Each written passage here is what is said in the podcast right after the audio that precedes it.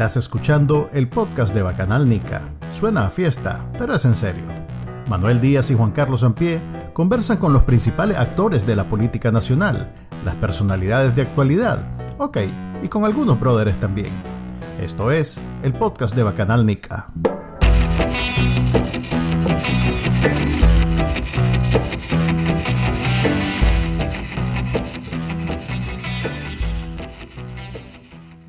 Bienvenidos al episodio número 28 del podcast de Bacanal Nica. Eh, como siempre, Manuel Díaz, me acompaña Juan Carlos. Y, mi invitado, eh, nuestro invitado del día de hoy es, bueno, aquí todo el mundo se presenta. Tenemos un protocolo bien establecido. Eh, Entonces, ¿Cómo es la cosa? A ver. Aquí todo el mundo firma con su, con su puño y letra. ¿cómo es el, vos tenés que decir quién sos, pues, quién sos y a qué te dedicas. Ah, bueno, pues eh, Eduardo Enríquez, jefe, editor jefe de la prensa. Creo que, creo que con eso. Ya con eso todo está dicho. Gracias por acompañarnos. Sí. al final. llegamos al epítome de del podcast de Bacaranica. Tuvimos al editor de la prensa, así que empaquen sus cosas. Este, ya podemos firmar en el, en el currículum. Realmente hay mucho de qué hablar sobre la prensa en este momento porque, pues, como todos saben, el régimen ha incrementado la presión sobre este medio que era el único diario escrito que se publicaba en el país hasta hace un poco más de una semana. Eh, Guayo, contanos un poquito cómo se vivió entre las filas de los periodistas y los trabajadores de la prensa esos, esos días y dónde estamos ahorita. Bueno, fueron momentos eh, bien difíciles, era algo que siempre se sospechó, se tuvo cierta eh, eh, preocupación de que llegara a suceder y cuando finalmente sucedió, dio la casualidad que era en un viernes 13, pues no sé si eso lo escogieron así, la gente que hace estas cosas. Aprovechó que era un viernes 13 para hacer ese operativo, pero para la para la, eh, el personal, sobre todo el que estaba dentro en el primer momento, fue una situación bien difícil. Eh, no se sabía a qué llegaban, eh, no se sabía cuál era el objetivo que tenían y pues sobre todo el personal de, de, la redacción pues también estaba muy, muy, muy preocupado, pero todo, todo el mundo muy preocupado en ese momento. Luego cuando se empezó a ver que lo que buscaban era el tema del papel, pues eh, eh, ya la, la, la atención se, se, centró en eso y, y, la preocupación también era el caso del, del área administrativa, pues que, que, al fin y al cabo es la que ha sido sometida a, a mayores presiones hasta este momento, hablando específicamente del tema de ser llevados a, a interrogatorios, etcétera. Y eh, bueno, y, y, obviamente lo más duro, pues, que, que, que arrestaron y tienen detenido a nuestro gerente general, a Juan Lorenzo Polman. Sí, eso llama la atención que en el caso de la prensa hasta ahora eh, el golpe más fuerte ha sido al área administrativa y no necesariamente a los periodistas, lo cual digamos que sale un poquito de, la dinámica del, gobierno, porque siempre trata de precisamente callar eh, al área periodística porque es lo que más les afecta. Pues. Antes, antes de continuar, eh, algo que se nos, se nos olvidó preguntarte desde el comienzo. ¿Estás, ¿Estás dentro de Nicaragua y estás protegido o estás fuera o cómo está la situación para ver por dónde vamos a navegar este, este, este episodio? Estoy, estoy protegido, estoy eh, en un lugar bien seguro eh, y bueno, aquí encerrado hasta, hasta este uniforme tengo, pues. Este, así me mantengo, pues. Para no, saco la nariz. no saco la nariz. No te podemos hablar libre. amo chiquilistagua. podemos hablar libremente entonces. Sí, sí. Sí, Guayo, ¿cuál es el estatus? Bueno, ya sabemos cuál es el estatus de Juan Lorenzo Holman, pero ¿han tenido alguna comunicación con él, con su abogado? ¿Alguien ha podido hablar con él? Bueno, a él le están dando el tratamiento que le han dado a los, a los presos políticos, o mejor dicho, a los otros presos políticos, porque él es un otro preso político más, aunque no, no haya él tenido una participación pues política eh, pública, eh, pero él tiene el mismo tratamiento que le, que le hacen a, los otros, o sea, le declaran esos 90 días de arresto para, según ellos, investigar y en esos 90 días eh, no, no tienen acceso. Pues hemos visto eso el caso con todos los otros y esa es la ruta que están tomando ellos con, con Juan Lorenzo. No ha habido contacto con sus, eh, su familia o con sus eh, abogados hasta el día de hoy. Lo cual es completamente ilegal. O sea, es, bueno siempre sostener esa parte, porque eh, se supone que universalmente en cualquier lugar del mundo, cuando alguien enfrenta la justicia, tiene derecho a un abogado defensor y en Nicaragua pues, ese derecho fue, ha sido completamente cercenado, no existe. Eh, como, como, le gusta decir a Carlos Fernando, ha sido conculcado. Eso, es que yo no tengo un diccionario tan... para más, eh, para mí además es, es, un tema de, es una tortura, pues, porque yo creo que es, un, es, un, es una manera de torturar a la persona, no saber eh, qué está pasando afuera con sus familiares y, y, para los familiares de ellos, sobre todo, eh, no saber qué ha pasado con ellos, pues, dónde están ni siquiera, pues ellos les toman, les reciben el agua y alguna que, otra cosa, pero eh, ahí en el chipote, pero no, no, tienen cómo tener certeza de que, de que Juan Lorenzo esté ahí.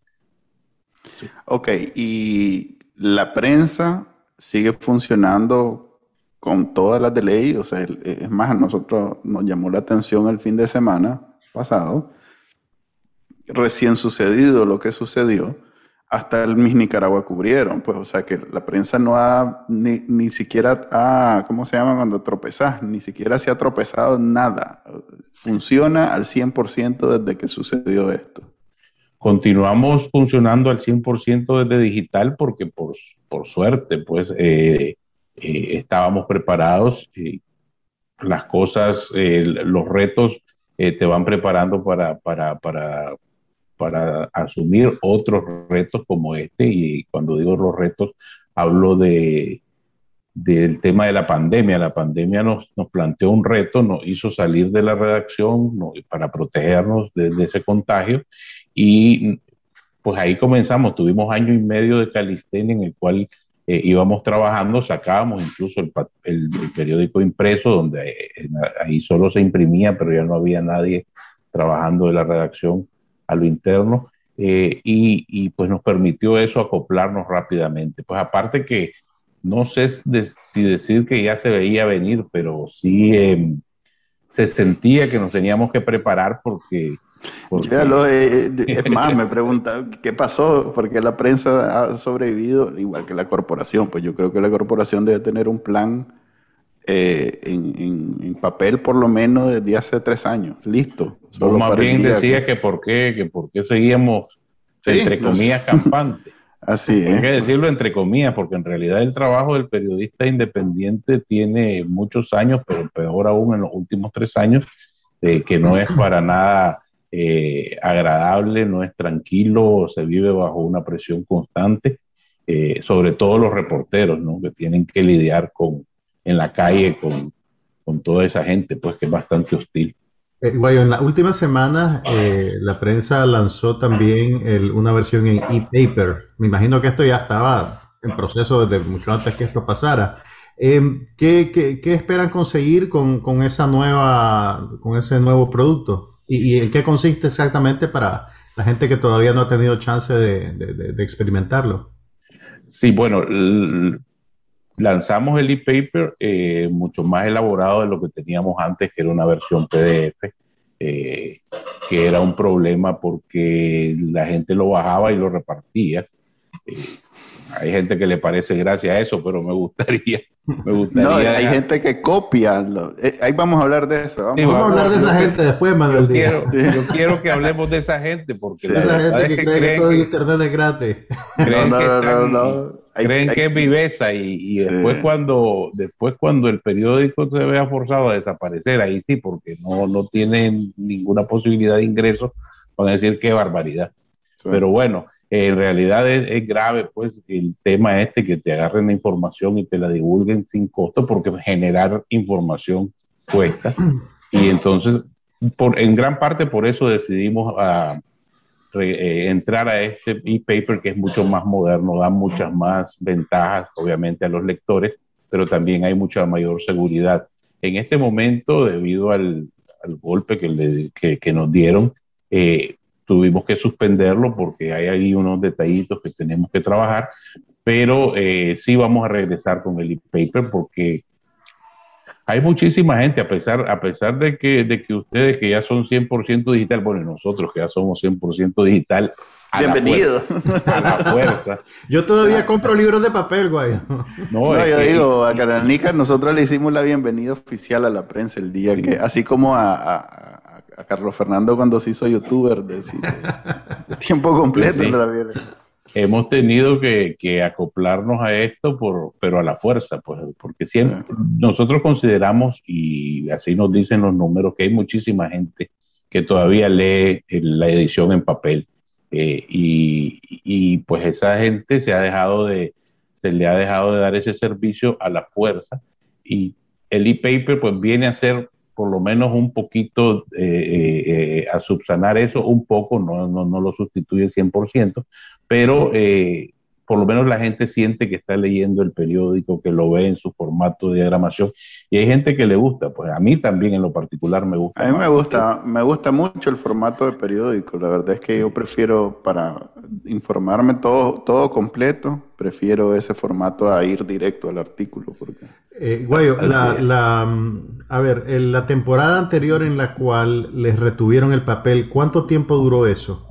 500 días eh, poco, un poco más de 500 días, pero sí. 500 días, como, como, un año y medio, pues más o menos. Exacto, exacto, Ahora, ¿cuánto tiempo puede pasar un diario como la prensa sin su edición en papel? Pues, eh, esta, y estas son circunstancias distintas a las anteriores, pues, porque la, la represión ha subido, estamos en un escenario eh, mucho más grave, pues, de, de, de, de violencia y de, y, y de, violación de derechos humanos, pero, pero ustedes ¿Qué, ¿Qué, tan preparados están para este futuro cercano? Mira, consideramos que sí podemos eh, eh, sobrevivir en, en, en, digital. Eh, yo creo que hay, hay ajustes que hay que hacer porque pues no es lo mismo, hay muchas cosas que, que, que, va a ser una operación mucho más pequeña, pero por razones obvias. O sea, nosotros teníamos un equipo de, de, eh, de impresores, ¿no? De gente que manejaba la rotativa, por ejemplo. Si esta gente no sale, esta, la policía no sale de las instalaciones, pues no hay manera de operarlo. Desgraciadamente serán afectados también ellos eh, en su trabajo, pero eh, de nuevo, como siempre yo he dicho, no es porque la prensa no tenga capacidad. Nosotros, el papel está ahí, en Managua, cerquita de la prensa, en una, en una bodega en una bodega y si lo sueltan eh, hoy y ellos salen de, de, las instalaciones, el día de mañana podría circular la prensa. O sea, bueno, si salen temprano, porque si salen muy tarde no vamos a poder hacer la edición. Digamos que, que no tarda el 19 digital en salir en impreso también. Mejor, eh. Mira, recordad que ellos trataron de salir en impreso el 19 digital, primero lo vendí, eh, primero se llamaba el 19, no digital, primero uh -huh. lo vendí quisieron venderlo, nadie lo, lo compró, quisieron. Me pregunto por qué nadie lo compraba. No, y nadie lo, y luego lo regalaron y nadie lo agarraba, así que bueno, se fueron a digital. Eso es una grosería, porque siempre te puede servir para limpiar ventanas y vidrios y cosas así, pues, pero. Pero, pero para bueno. ya, ya te imaginas, pues, cómo, cómo ese es el destino que tienen todas las, todos los, los panfletos eh, eh, propagandísticos. Pues la gente no les encuentra ningún uso porque o sea, mejor, para eso mejor leo ficción eh, que, estar, que estar leyendo algo que pretende ser, ser realidad. Mal, mal público este porque tanto Juan Carlos como yo pasamos pegados viendo todo lo que dicen. O sea, que pero, bueno, pero, a, como pero dice, usted, a como dice Guayos por fuerza mayor. Así es, eso es parte de, del trabajo. Sobre la toma física de la, de la instalación de la prensa, ¿Hay alguna justificación? Pues yo sé que no hay una justificación legal, pero la autoridad, la policía, ¿ha dado alguna justificación para ello? Mira, el problema es que ellos no dan ninguna información. Eh, simplemente no dicen nada, llegaron y se lo tomaron. ¿Por qué deberían estar tomadas? No lo sabemos. Pues yo escuché arbitrario. Yo escuché en uno de esos canales de, de, de Daniel Ortega, este, la, la, versión, no sé si es la oficial, pero es la versión que manejaban esos periodistas.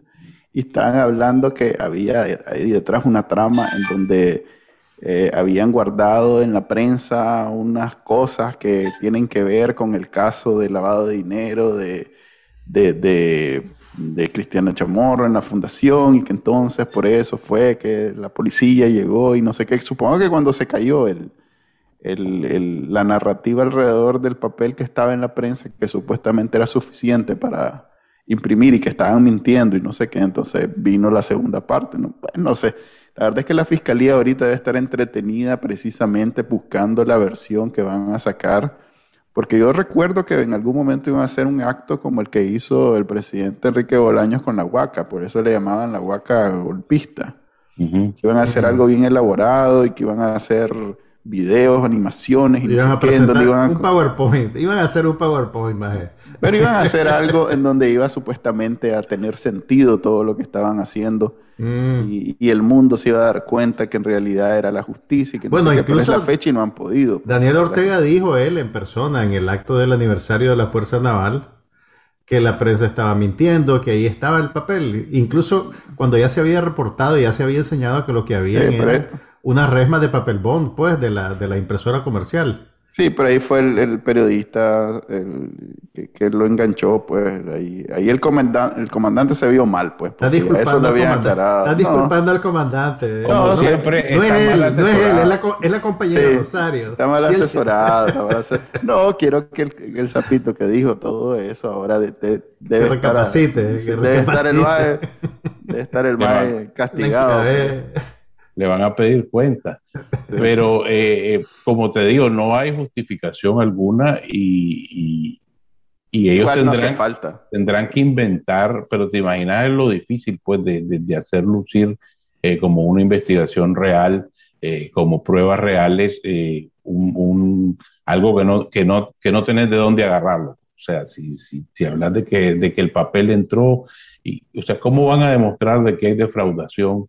Eh, aduanera, como ellos dicen, cuando todos los papeles están, están completos. Pues ahí, ahí todo tiene que calzar y no es porque no, no, es necesariamente una, una, una, justificación, sino que la prensa, al estar tan fiscalizada por la DGI, por la DGA, por la alcaldía, por el INS, por el Ministerio del Trabajo, o sea, todos estaban encima de la prensa o están encima de la prensa constantemente.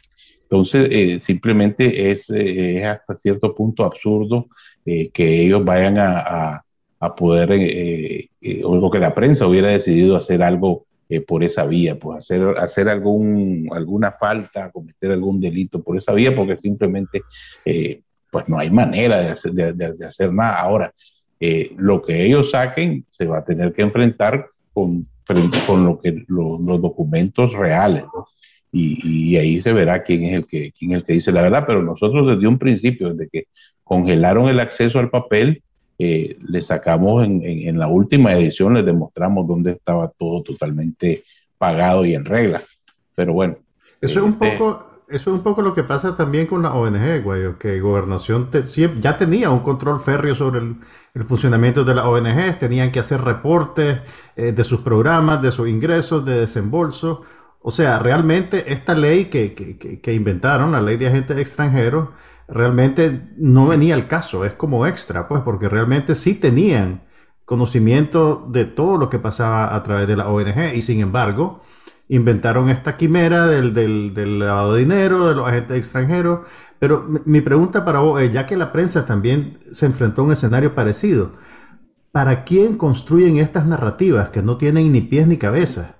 Eh, yo me imagino que es para su público, pues para su, para su gente, que, me, que cada vez es menos, pero, pero que ahí, ahí la tienen y ellos, y ellos quieren mantener a su base con esa mentalidad y con esa visión de que, de que están constantemente amenazados y de que hay un, todo un proceso de, de, de golpes o de destrucción o lo que sea que ellos, de la revolución o lo que sea que ellos quieran pintar. Tenés que recordar que toda la dictadura para sobrevivir tiene que crearse un enemigo. Eh, y, si, el enemigo no existe, lo tiene que inventar. Pues, entonces, eh, porque bueno, eh, que el periódico informe y que el periódico publique ideas que no van de acuerdo a lo que piensa el gobierno, no quiere decir que sea el enemigo. Pues ellos tienen que entender que, que, una sociedad para funcionar tiene que respetar la, la diferencia y la diversidad de ideas. Pero bueno, ellos, ellos creen que el que piensa diferente ya con eso es un acto hostil, es un acto eh, hostil, pues, de ataque. Y, exacto, y traidores, ¿no? Traidores a la patria, como le llaman ellos. Claro, si la, si la patria son ellos dos, entonces, si no estás de acuerdo con ellos, pues a la fuerza sos un traidor. Yo estoy sorprendido de la, de la disciplina que tiene Daniel Ortega referirse a sí mismo siempre como el pueblo de Nicaragua. Es seguro que la practica en la casa, es decir, pasame vos las chinelas para el pueblo de Nicaragua.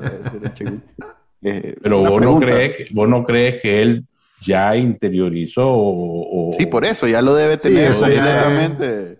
Ya, decir, el pueblo de Nicaragua quiere más crema en esos frijoles. Pues, el pueblo de Nicaragua quiere ver la tercera temporada de Élite. Una pregunta. ajá. Yo que les iba a hacer una pregunta a ustedes, pero adelante. Dale, dale, preguntanos mejor. No, eso de tanto, de tanto que se habla de, que, de que este señor pasa pegado a la televisión. Ustedes, ustedes que son expertos en esos temas de digital, de televisión, de streaming y todo, hay pruebas de que eso sea así. Es, meramente, es anecdótico, es meramente anecdótico, pero sí. Juan Carlos pues, tiene el dato ahí, él dice que ve una serie que se llama Élite. Mira, hay uno, hay uno hay uno. Eh, hay uno, la cuenta de Netflix. no, no, Netflix es muy, muy, muy secreto con sus datos, pero hay uno, hay uno.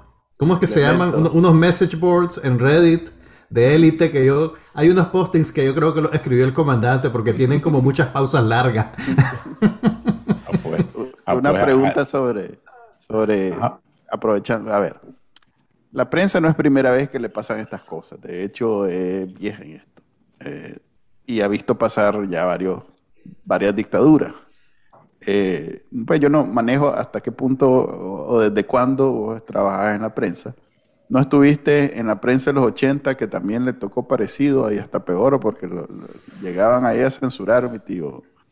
¿Quién era el que llegaba? ¿Cuál de tus tíos? Vos tenés un montón de tíos. No, pero ese sí es tío de verdad mío. Eh, ¿Cómo que se llama? Rochú, mi tío Rochú llegaba. Guillermo Rochú es tío tuyo. Ahora brinca Guillermo, porque Guillermo dice que él nunca censuró. Ah, no, ah, seguro era el segundo del profesor Rochu. El segundo del tío Guillermo, el que llegaba a censurar. No estaba vos en esos tiempos. Mira, pero me, no fregué. Sí, güey, es chaval, hombre. Yo creo que soy, me veo más viejo que ustedes, pero, pero no, hombre, parece. Si, es contemporáneo de nosotros, más. Todavía andaba yo calzón ¿Y qué te cuenta? No hay nadie en la prensa que recuerde esos tiempos y les diga, vengan, siéntense, muchachos, les voy a contar cómo era antes. Claro que sí, eh, todavía hay algunas personas que, que, incluso trabajaron muy jóvenes eh, eh, ahí para, para, para honrarlo, eh, para, para, reconocerlo, diría su nombre, el nombre de uno de ellos, pero más bien podría ponerlo en peligro, que mejor no lo No es una, no es una flaquita, este, así medio feíta, charruluda, que usa varios anillos, esa trabajo ahí. Esa trabajo en la prensa. esa trabajo en la prensa. Y se debe de acordar muy bien, pero mira, eso fue antes todavía, o sea, acordate que eso fue en, en, en los 70. Pero aún así, en los 70 también había, había censuras la verdad es que toda dictadura cuando, cuando, cuando siente que está siendo quemada por la, por, la información libre o el pensamiento libre, te va, va a proceder a, a, cerrarte. Pero los, los, ataques de la dictadura de los, a principios de los 70 pues no se comparan con esto. Claro, tampoco vamos a obviar que, que en el 79 la prensa fue bombardeada y destruida eh, por, por, por, la Guardia Somocista. Pues que es lo que ahora están haciendo, tratando de hacer estas personas de, de, otra manera, pero es prácticamente el mismo resultado. Es lo que quieren destruir y, y bueno, eh, ahí estamos dando la batalla para seguir, para seguir informando. pero de los 80 no te han contado si era peor, peor. No, nadie te ha dicho, mira, uh, esto es babosa comparado con cómo nos tenían en los... No. Fíjate que es tan, o sea, la intención siempre fue en los, así como les digo, el bombardeo del 79, el cierre de la prensa en el año 86, cuando solo se les notificó con un telegrama que decía a partir de este momento eh, permanece cerrado de manera indefinida y ya, y de ahí se cerró y no se pudo volver a abrir hasta, hasta año y medio después, gracias a las conversaciones de Esquipula. Y, y esto en la actualidad tienen el mismo, el mismo fin, pues el mismo objetivo que es destruir eh, a, la, a, la, prensa. Y pues las dos veces anteriores ha, ha, resurgido y no hay nada que nos indique que esta vez no pueda resurgir también. Eh, es más, en aquellas dos ocasiones desaparecía totalmente. Sí, en esta ocasión eh, continuamos ahí, continuamos presentes con una presencia muy fuerte en digital y, y pues eh, la, la, la, lucha se está haciendo. Sí, la verdad es que como yo soy embajador de todo lo que es digital, estoy muy orgulloso de que a pesar de los golpes y a pesar de ser a ese nivel pues de bombardeo y de cuando la cerraron, eh, eh, ahorita que también le cerraron la versión impresa, gracias a que en digital existe, podemos todavía seguir informándonos como que no pasó nada. Pues la verdad es que ustedes deben de estar terremoteados y deben de estarlo sintiendo bastante, pero nosotros ¿Sí? como lectores... Bueno, eso, es, eso, es, eso es lo bueno, que no se sienta lo que, lo que, lo que estaba, lo que en realidad ha sido el golpe, que eh, las personas, los lectores no lo, no lo sientan, pero sí eh, ha sido un golpe muy fuerte y sobre todo eh, eh, la situación de los periodistas, los redactores, los editores. o sea, a veces hay gente que no le gusta decir que se siente miedo, pero sí se siente miedo. Yo no gano nada con, con decir que aquí que estamos que estamos de maravilla y que, y, y, y que vengan, pues, que vuelvan, a, que, que nada nos han hecho. Venga, que, vengan. No, hombre, eh, la verdad es que sí, es una situación muy difícil. Nuestro -huh. gerente general está, está preso, como prácticamente desaparecido. Es una situación muy triste. Y, y los muchachos todos los días salen a trabajar, sábado, domingo, el, el grupo de turno estuvo trabajando normalmente, eh, hoy lunes igual, eh, pero sí, eh, es, una, es una dictadura despiadada la que tenemos enfrente y, sabemos que puede reaccionar eh, violentamente de cualquier manera. Pues yo, vos decías temprano que, no, que, no, que no se tiraron contra los periodistas, pero es que me imagino que ellos dijeron, bueno, vamos a ir al tronco, si cortamos el tronco, eh, eh, se deja de alimentar todo el árbol, pues, y obviamente eh, los periodistas, aparte de que tienen una gran entrega, de que tienen un, un, un, un gran compromiso, eh, pues es su trabajo, ¿verdad? Y ellos tienen que, que, que percibir sus ingresos. Si, si, ellos pensaron, si cerramos aquí y, y, y los dejamos sin, sin, el acceso, pues a, a, a, las instalaciones y les cerramos sus cuentas y toda la cuestión, pues no va a haber manera de que los periodistas puedan seguir trabajando. Pero bueno, ese es, ese es el reto. Ese es el reto que tenemos, pues, de, de, de mantener de la manera más normal posible eh, eh el trabajo para, para, los muchachos. ¿Han, ¿Han enfrentado algún asedio eh, tecnológico a través del acceso a Internet, sus servidores, toda esa, esa, esa faceta está, está segura de, de, ataques, Eduardo? Mira, lo que pasa es que ellos llegaron y la prensa la saquearon. Eh, se llevaron todos los servidores, se llevaron todas las terminales que, que habían ahí. Eh, y lo, la suerte es que de la manera que operamos nosotros, eh, está fuera de su alcance, pues para no dar mucho detalle, que no quisiera, Tampoco les queremos dar la piedra, pues. Exacto, me imagino que ellos se no deben imaginar por dónde anda la cosa. Pero... Ahí, no hay, ahí no hay nadie que entienda lo que digas.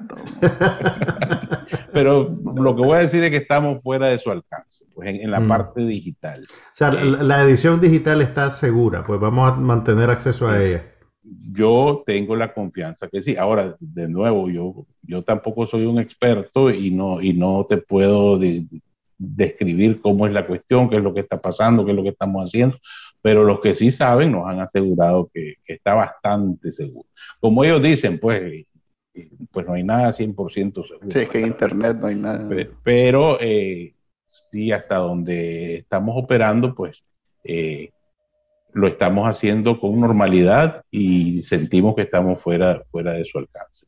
Y, y ya, y si hubiera una ventanita que hubiéramos identificado de algún problema, eh, ya tenemos eh, respuesta incluso para eso. Ahora bien, eh, me gustaría en este momento trasladar el, el bulto también a, a, los lectores, ya que dijiste que nosotros no hemos sentido nada, pero eh, siento que, sobre todo, y me lo quiero enmarcar en el contexto del reclamo que hace todo el mundo en Nicaragua, el sector privado, siento que este es el momento para demostrarle a la prensa toda la deuda, digamos, moral eh, que tenemos como lectores de la prensa y es el momento de, hacer de empezar una membresía, de pagar la membresía y de, de verdad involucrarse con eh, la producción de contenido. Algo que nosotros en Bacanalnica, pues lo que ¿Quién hacemos vos, es... ¿Quién sos vos y dónde está Manuel Díaz? Yo como maestro, y ahí voy a ponerme el sombrero de maestro, alguna vez he sido maestro, siempre aclaraba entre contenido, información y el, el, el papel que tiene eh, la comunicación social en la democracia y en la formación de una república. Y eso es algo sagrado, incluso cuando nadie lo ve, que es un problema que tienen en Estados Unidos porque confunden las noticias con, con entretenimiento. Porque si no es entretenido, nadie lo ve y entonces ya no debería nadie pagar por eso. Pero no, es importante y ahí es donde nosotros debemos de verdad tocarnos, sacarnos la billetera. Eh, ¿A cuánto está la membresía ahorita en la prensa? Tenés para todos los gustos. Hay suscripciones de 3 dólares al, mes, hasta después 5 y 8 dólares, creo que hasta 10 dólares hay eh, al mes. Y en, y, en, y en anuales de, creo que son 80 y 100, y 100 dólares. Eh, la verdad es que como te digo... Puedes compartir números. ¿Cuánta gente mantiene la prensa en este momento como membresía? Mira, yo no lo manejo porque eso lo maneja el área de, suscripciones. Yo lo que sé es cuánto, cuánto valen y, la verdad es que eh, yo siempre lo he comparado con que en cualquier combo que te vayas a comer en, un almuerzo, en una cena, te, come, te, gastas esos 3 dólares o esos 5 dólares. 3 eh, dólares al mes, imagínate. Y tenés entonces es un, un, tiempo, o, o, si lo ponemos de manera más prosaica, pues un cubetazo, pues ahí te lo lanzas sin pensarlo y, y, y, y la estás pensando tres veces, pues, en, en, suscribirte mensualmente a la prensa. Pues me parece que hay que ponerlo en esa perspectiva, pues es bastante, la gente, o sea, no está fuera del, del alcance de, de muchísima gente. Pues. Eduardo, muchos medios independientes, pues yo, yo hablo un poco por la experiencia de, Confidencial con quien colaboro, ¿verdad? Eh, a medida que incrementó la presión de la, de la, de la dictadura, enfrentábamos situaciones en las que gente te decía, pues mira, eh, eh, me, me, encanta tu medio, yo lo consumo, lo leo todo el tiempo, pero no me puedo anunciar porque tengo miedo, porque me mandan a la DGI. Eh, yo siento que en parte pues la gente no necesitaba una amenaza expresa, simplemente ya había internalizado que esa era la manera de operar de, la dictadura. Y me imagino que a medida que, eso ha incrementado, pues se ha agudizado mucho más. Eh, mi pregunta es, ¿ustedes em, se sienten apoyados por la empresa privada nicaragüense? Eh, ¿Tienen, digamos, el, mismo flujo de publicidad local y, y esa publicidad subsiste en este esquema de, de, de, periódico 100% digital? Bueno, acordate que la publicidad en digital es totalmente distinta a la publicidad en papel. O sea, antes el modelo de negocio era que podía contener suficiente publicidad en papel, eh, sobrevivía, no sobrevivía, pues era un negocio eh, que te dejaba muy buenas ganancias, porque la publicidad en papel se cobraba muy bien. Sí, sobre eh, la prensa. Exacto. Sí, son la prensa. Bueno, te, cuento que hay un montón que quedaron en el camino. ya ves, el 19 ni regalado lo agarraba. Bueno, porque yo no creo que ahí se haya querido. Es que, es que era lo que también les iba a decir. Aparte de todo, el, el, el empresario en cualquier momento, incluso en este momento en crisis o en cualquier otro momento, hace su balance y dice cuánto me voy a, o sea, mi publicidad es para recibir algún rédito, para recibir eh, eh, algo a cambio. Entonces, eh, te podrán poner dos, tres anuncios, cuatro anuncios, eh, eh, y, y, eso por, digamos, aquello de, de, por apoyarte, que para mí es nefasto, pues eso, porque el apoyo se acaba, o sea, es como cuando a veces yo he tenido amigos que me han propuesto eh, otros proyectos y me dicen, bueno, y ahí vemos quién nos apoya. Le brother, el apoyo es que voy a llegar donde un empresario y la primera semana o el primer mes te lo da El apoyo es como la ayuda. Como la no, pues sí, el primer mes te lo da, el segundo mes y te lo da con un, te recibe, te da un cafecito, una gran sonrisa. El segundo mes te lo da y ya, hermano, mira, voy saliendo, pero aquí te lo dejo. El tercer mes. El tercer mes ya no lo encontrás. El cuarto mes te lo da, si es muy bueno, te lo da con mala cara y ya el quinto mes ya nunca lo encontraste. O sea, Ocupado, el doctor. Porque eso es, eh, eh, eh, la, o sea, están pensando que es un apoyo, por eso no hay que presentar esto como que es un apoyo, o sea, la gente va a sacar eh, en su inversión, va, va, a recibir un beneficio. Su, su, beneficio. Y es, ahora, en papel, en la prensa lo recibían y era palpable y era muy bueno. En digital, nosotros tenemos un alcance tremendo en, eh, a nivel nacional. Pero que los amigos de ustedes de Google y de Facebook han votado el negocio, pues esa gente... No, estoy claro pone anuncios y, y, y, entonces te dicen, mira, yo con 50 dólares en Facebook tengo un alcance de tanto. Y no sé, y te preguntaría vos, Manuel, si ese alcance en realidad es, es así, porque la gente dice... No es lo mismo. Dólares, 50 dólares y llego a todos lados, pero bueno, me imagino que, no sé, pues no, no, no sé si eso funciona, pero la cuestión es que no es lo mismo la publicidad, porque Lo mismo. lo que cobras por publicidad en digital es mucho más bajo, pues porque tenés que competir con esa gente. Sí, ¿no? Y, y, y, es otro sistema totalmente. Por ejemplo, en la prensa, con el prestigio y todo lo, lo, que está detrás, vos te ponías tus tarifas y la gente la compraba y bah, ibas en el mercado ajustando.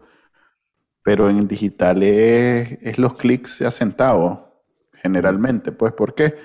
Eh, los medios digitales que estuvieron desde hace mucho tiempo, porque en Nicaragua el problema que tuvimos es que nunca salimos de Facebook y Google y YouTube y esas como silos dentro de Internet.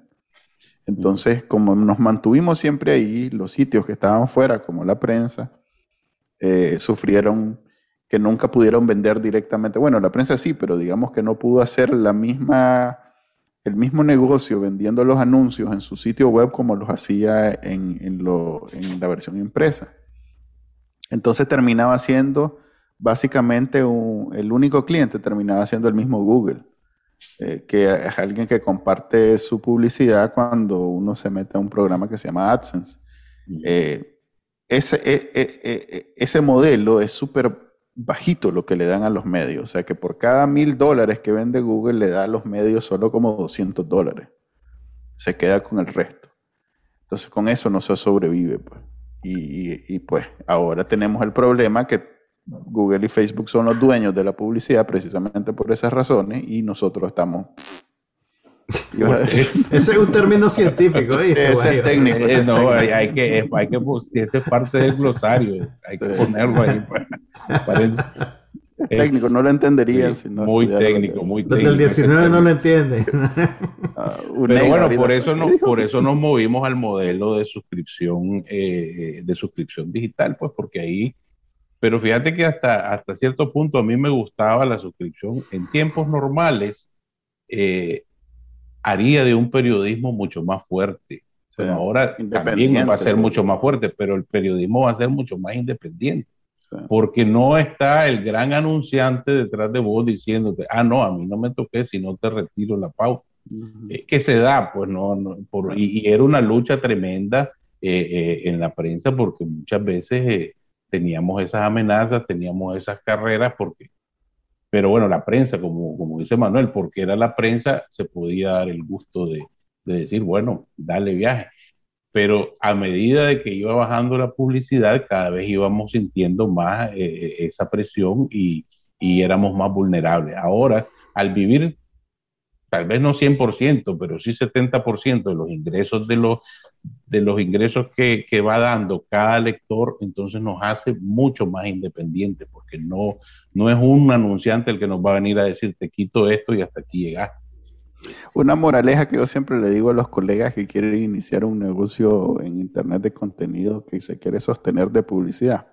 La prensa desde el primer día hasta el último ha sido el sitio web más visitado de Nicaragua.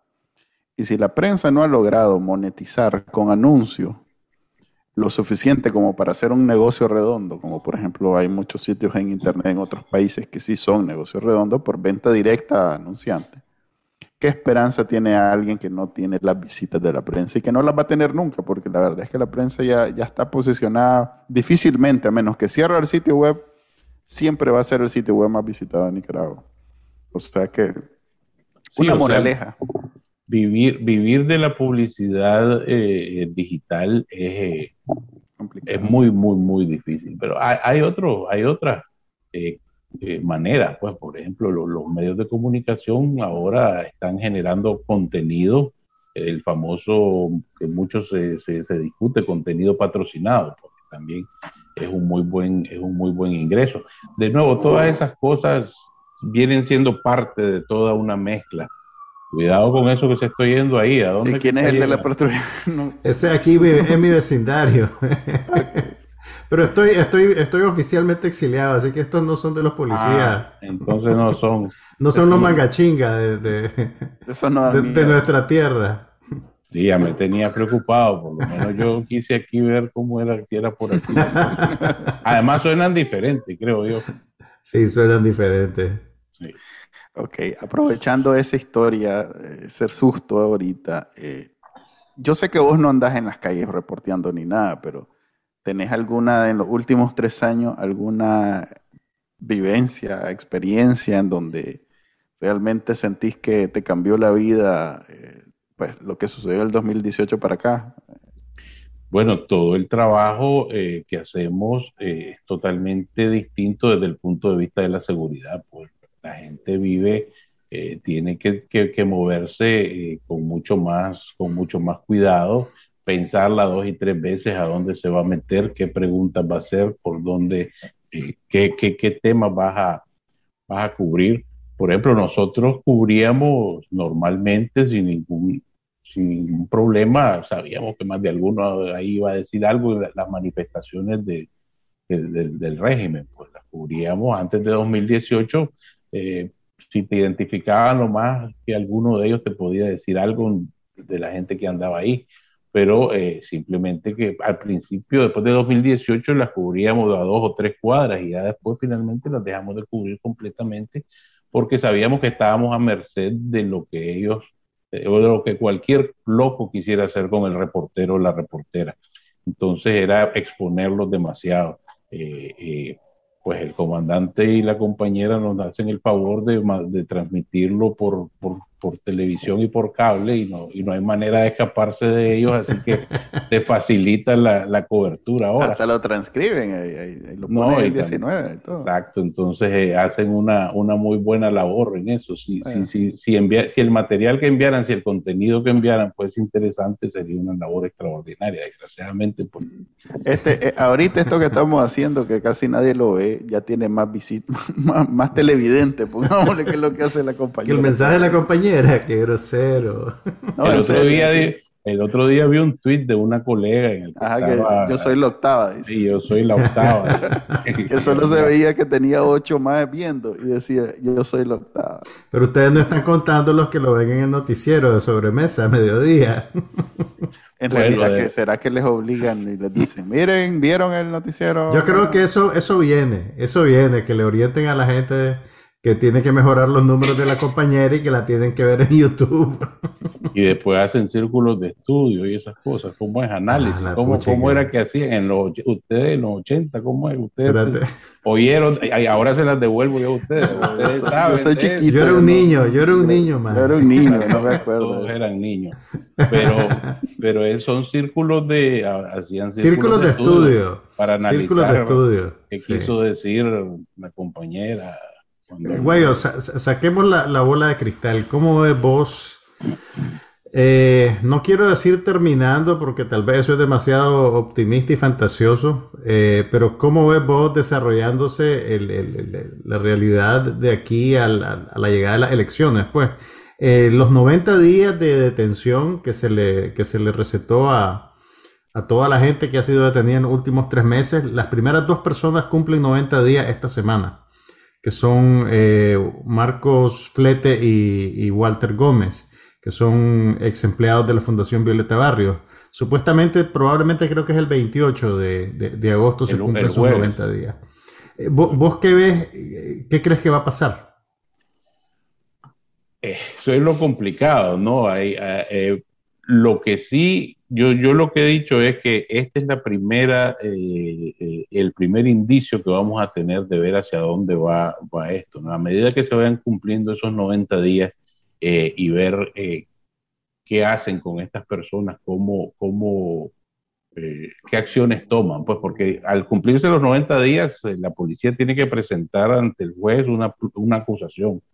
o es decir, no encontramos nada y los mandan y los mandan libre, obviamente algo que no va a suceder, eh, aunque ellos no tienen nada en, sus manos, pero llega y, el, y, el, juez puede decidir, ok, si se le abre causa o no se le abre causa, o y, esa causa la enfrentas en tu casa o la enfrentas en, en, en la cárcel.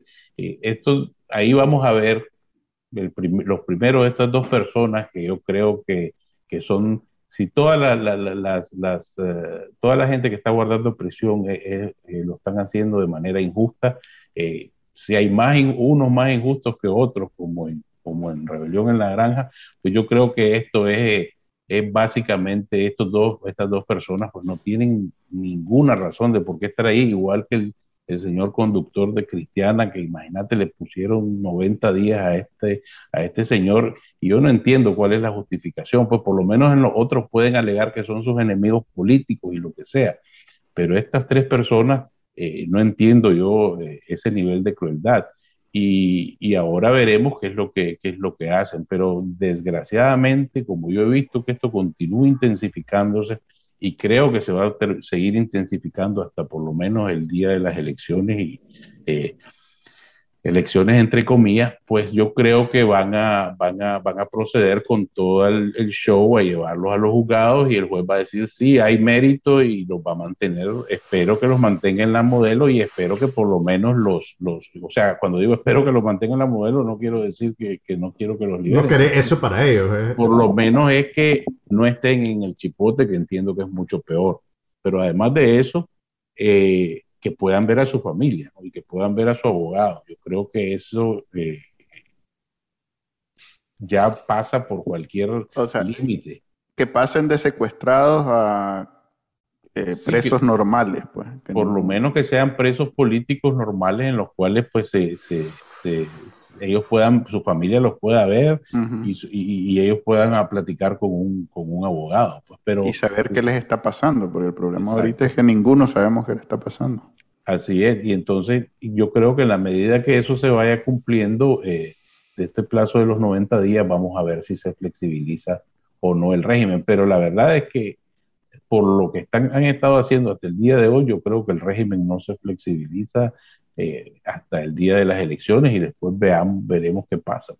¿Vos crees que después de las elecciones sí puede haber un, cambio de tono? Yo lo que creo es que este nivel de intensidad no, es sostenible sostener, porque yo creo que hasta ellos mismos los afecta. O sea, yo me imagino que un, un, policía con este nivel de, de, presión, eh, de intensidad, te digo, pues, por ejemplo, en, el caso de la prensa, eh, fueron citadas personas que estuvieron ahí adentro casi, casi 48 horas viendo documentos, viendo, analizar, pues ellos les estaban preguntando por documentos, por esto, por el otro, pidiéndoles que, que, que, les explicaran las cuestiones, los programas, esto y el otro.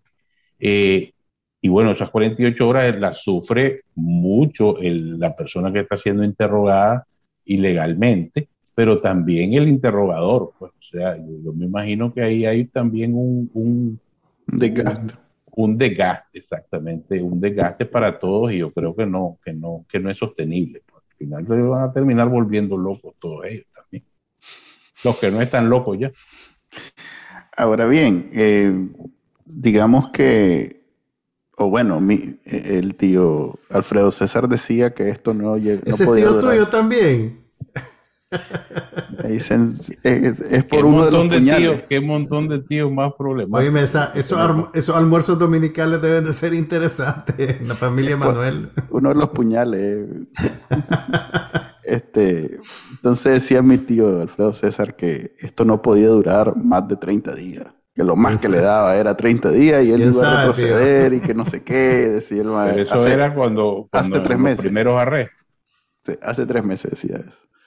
Pero sí, en efecto, yo no creo que pueda sostenerlo más allá de las elecciones, sobre todo porque ya una vez él montado en, el trono, porque pues no, no, no, es presidente, ya a esta altura es, rey, rey Daniel I, eh, tiene que volver a, no sé si reparar los lazos con la comunidad internacional, porque Nicaragua no se sostiene sola.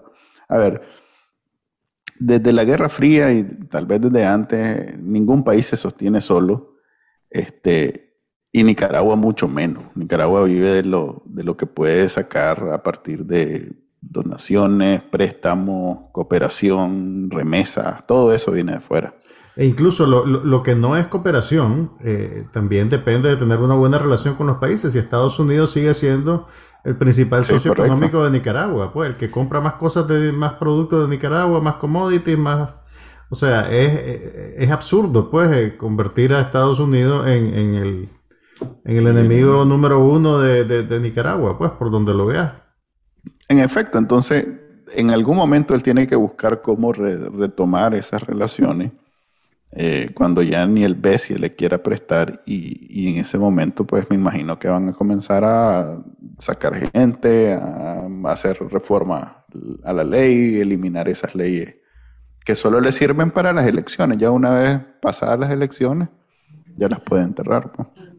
Pues yo, yo pensaría que, para que las cosas medio funcionen en el país, por ahí debería de ir eh, el, plan. Pues ellos se aseguraron que no iba a haber eh, ningún peligro pues, durante las elecciones para su, para, para su control y, y ahora pues ya se ven ellos al menos desde su punto de vista, legitimados por cinco años más. El gran problema va a ser que con todo lo que han hecho, el resto, nadie más los ve como legítimos. Pues a mí me parece absurdo y, yo pensé que, ya la tenían hecha eh, eh, a mediados de mayo cuando la coalición y la alianza no se pudieron unir.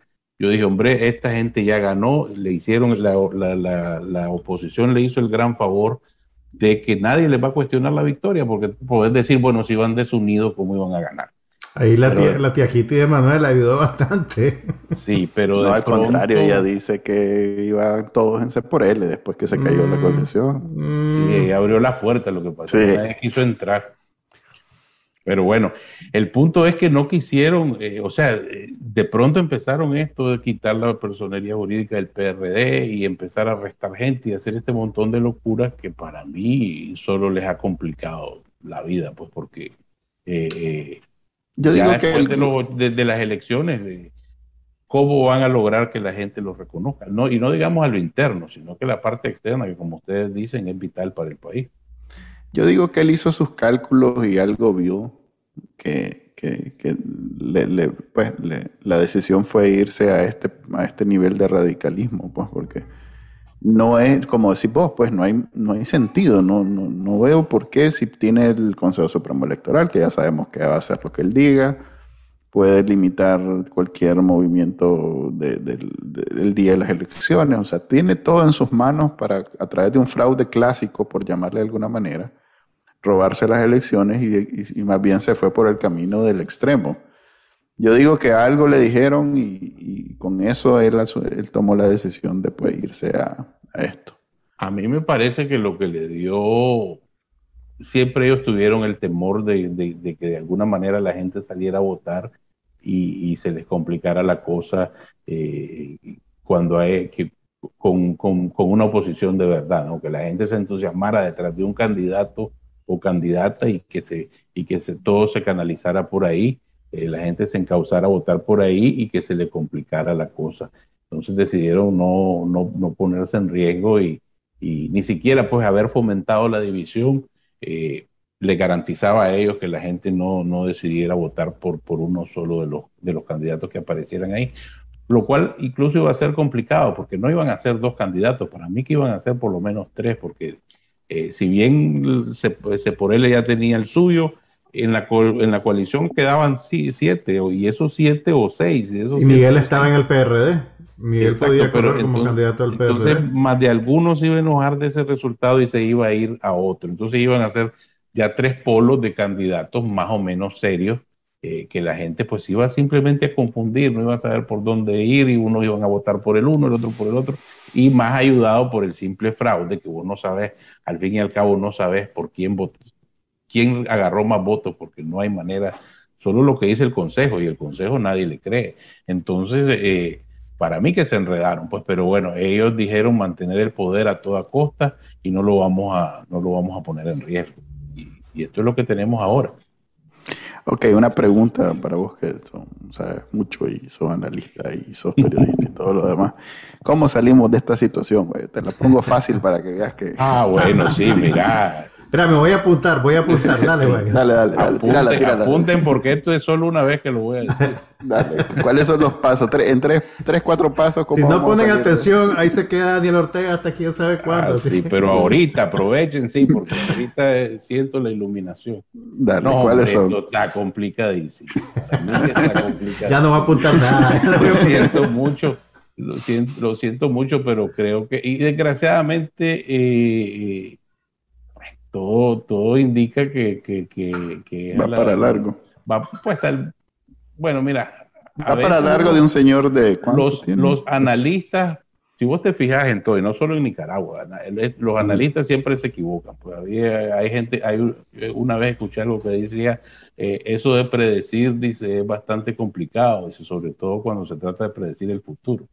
O sea, eh, eh, y, y, es lo que sucede, el analista, el más experto, te puede decir, mira, la cosa va a ser así, como tu tío Alfredo, pues, y la realidad, la realidad de prueba que que, no se sabe nada. O sea, igual el día de mañana de pronto aparece el señor y dice que ya cambió de opinión, a que pueda él decir, no, aquí nos quedamos y nos quedamos en este sistema eh, hasta que yo cumpla 95 años y ya está, o cuando me dé la gana. Entonces eh, es bien complejo. Pero sí van a entrar a jugar, eh, creo yo, muchos factores. Nicaragua no puede, el problema aquí es regional. Aquí va a haber mucha migración que ya se está viendo. Eh, está el problema de que no hay un control de la pandemia dentro del país, lo cual es problemático para los otros países que están haciendo un esfuerzo serio, como El Salvador o Costa Rica o Panamá. Honduras no la cuento porque Honduras es otro relajo. Eh, y, bueno, el mismo comercio pues, puede ser un problema. El, ya vemos que el SICA, que por, aunque no juegue, no sea muy importante y no haga muy bien su trabajo, pero está descabezado. No hay no han podido ponerse de acuerdo. Entonces no es un problema de Nicaragua, es un problema regional y, y al tema de la migración lo convierte en un problema serio también para, para Estados Unidos, pues que no podemos eh, obviar que es, un, que es, un, es una potencia a la que Nicaragua está ligada, tiene un cordón umbilical, aunque no le guste a algunos, desgraciadamente así es. Entonces, eh, eh, yo creo que van a haber factores que van a empezar a jugar y que a largo plazo eh, esta situación de cierre, esta situación de, encerramiento no se va a poder sostener. ¿Cuánto, ¿Cuánto es largo plazo? ¿Cuánto? Más o menos. Yo creo que, yo creo que en uno o dos años tiene que haber algún tipo de respuesta. O sea, tiene que surgir algún...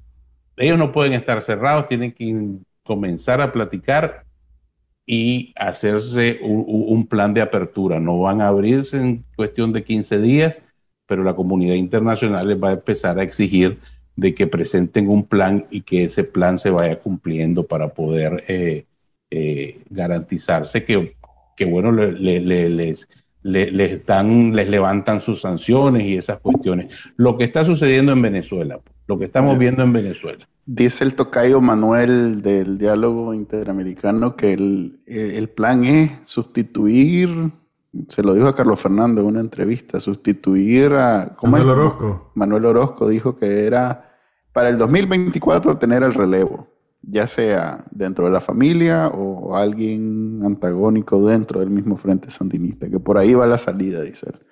Cuando le preguntó a Carlos Fernando cómo sabe pues digamos que por lo menos es alguien nuevo con quien negociar. El problema es que este señor en realidad que, que tiene que, o sea, el, problema es cuando negocias con alguien que no tiene nada que perder porque no le importa nada.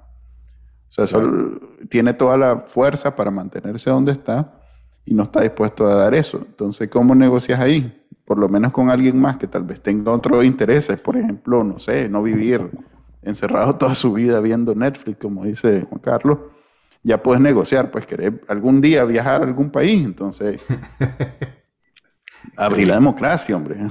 ¿Querés tener hijos que puedan estudiar en otro país? Abrir la democracia, o sea, ya es otro nivel, pues. Así que tal vez para, dice él que el 2024 vos decís que... Pues yo esperaría que sea en un par de años, pero, pero que gradualmente se vayan mejorando las cosas, pues. También tengo una tía que coincide con vos con, el tema de que es regional. Mi tía Kitty dice exactamente lo que vos acabas de decir. o sea, que algo, ¡Qué ternura! Algo en ¡Qué ternura! Algo en lo que coincidimos. Pero yo creo que eh, ahí también va a requerir mucha eh, inteligencia de parte de, de, lo que sea la oposición o lo que quede de la oposición, porque eh, si nos cerramos en que esto, de que se tienen que ir y se tienen que ir y se tienen que ir, pues ya vimos el resultado de que un, un, sector estaba en eso, que se vayan, o sea, sí, claro que se vayan, pero ¿cómo se van a ir? Mira, hay otra... El propio pie no lo van a hacer.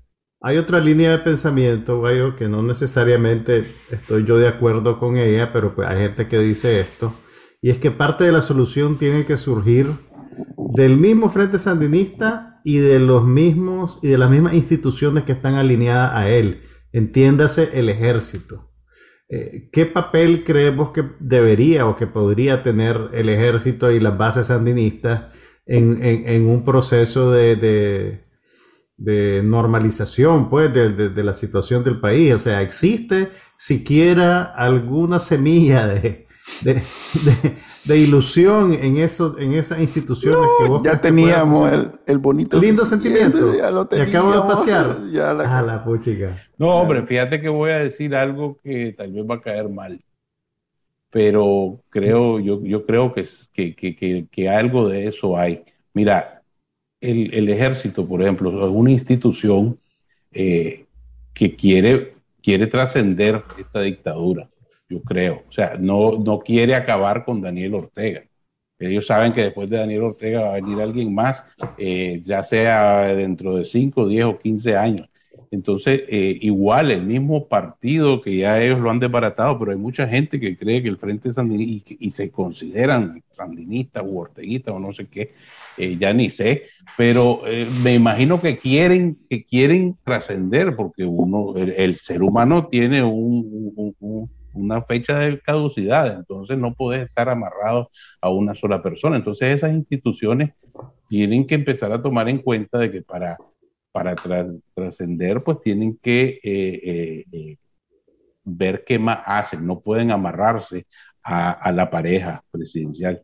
entonces tendrán que ver qué posibilidades hay y tal vez a lo interno empiezan a hablar con ellos y decirles, miren, vamos haciendo la apertura al menos gradualmente. No es que haya visto yo ningún indicio de eso hasta el momento, pero eh, vamos a ver qué sucede después de, de las elecciones. Ok, en ese lindo sentimiento, ahora sí, es, concluimos este episodio del podcast de Acanalicá, el episodio 28. Quiero agradecerte, Guayo, por habernos acompañado y habernos compartido y haber elevado la categoría de este podcast. Has elevado, has elevado la calidad de nuestra discusión. Les agradezco mucho el tiempo que, que, que, me, que me brindaron y que, y que me permitieron estar con ustedes. Ok, y invitamos a todos los que están escuchando este podcast a que paguen los 3 dólares de la prensa, porque sin la prensa no hay Bacanal Nica, porque ahí sacamos casi todo lo que escribimos. ahí refritamos algunas cosillas de vez en cuando, pero siempre, siempre, siempre, siempre, siempre lo reconocemos públicamente y damos crédito. Bueno, me alegra que hagan ese, ese, ese, ese llamado. Y ponemos enlaces también, debo aclarar. Ah, bueno, eso es importante. Siempre el enlace, siempre el enlace. Ok. Muchas gracias a todos por escucharnos. Gracias, gracias a todos. Nos vemos. Gracias, hermano. Nos vemos.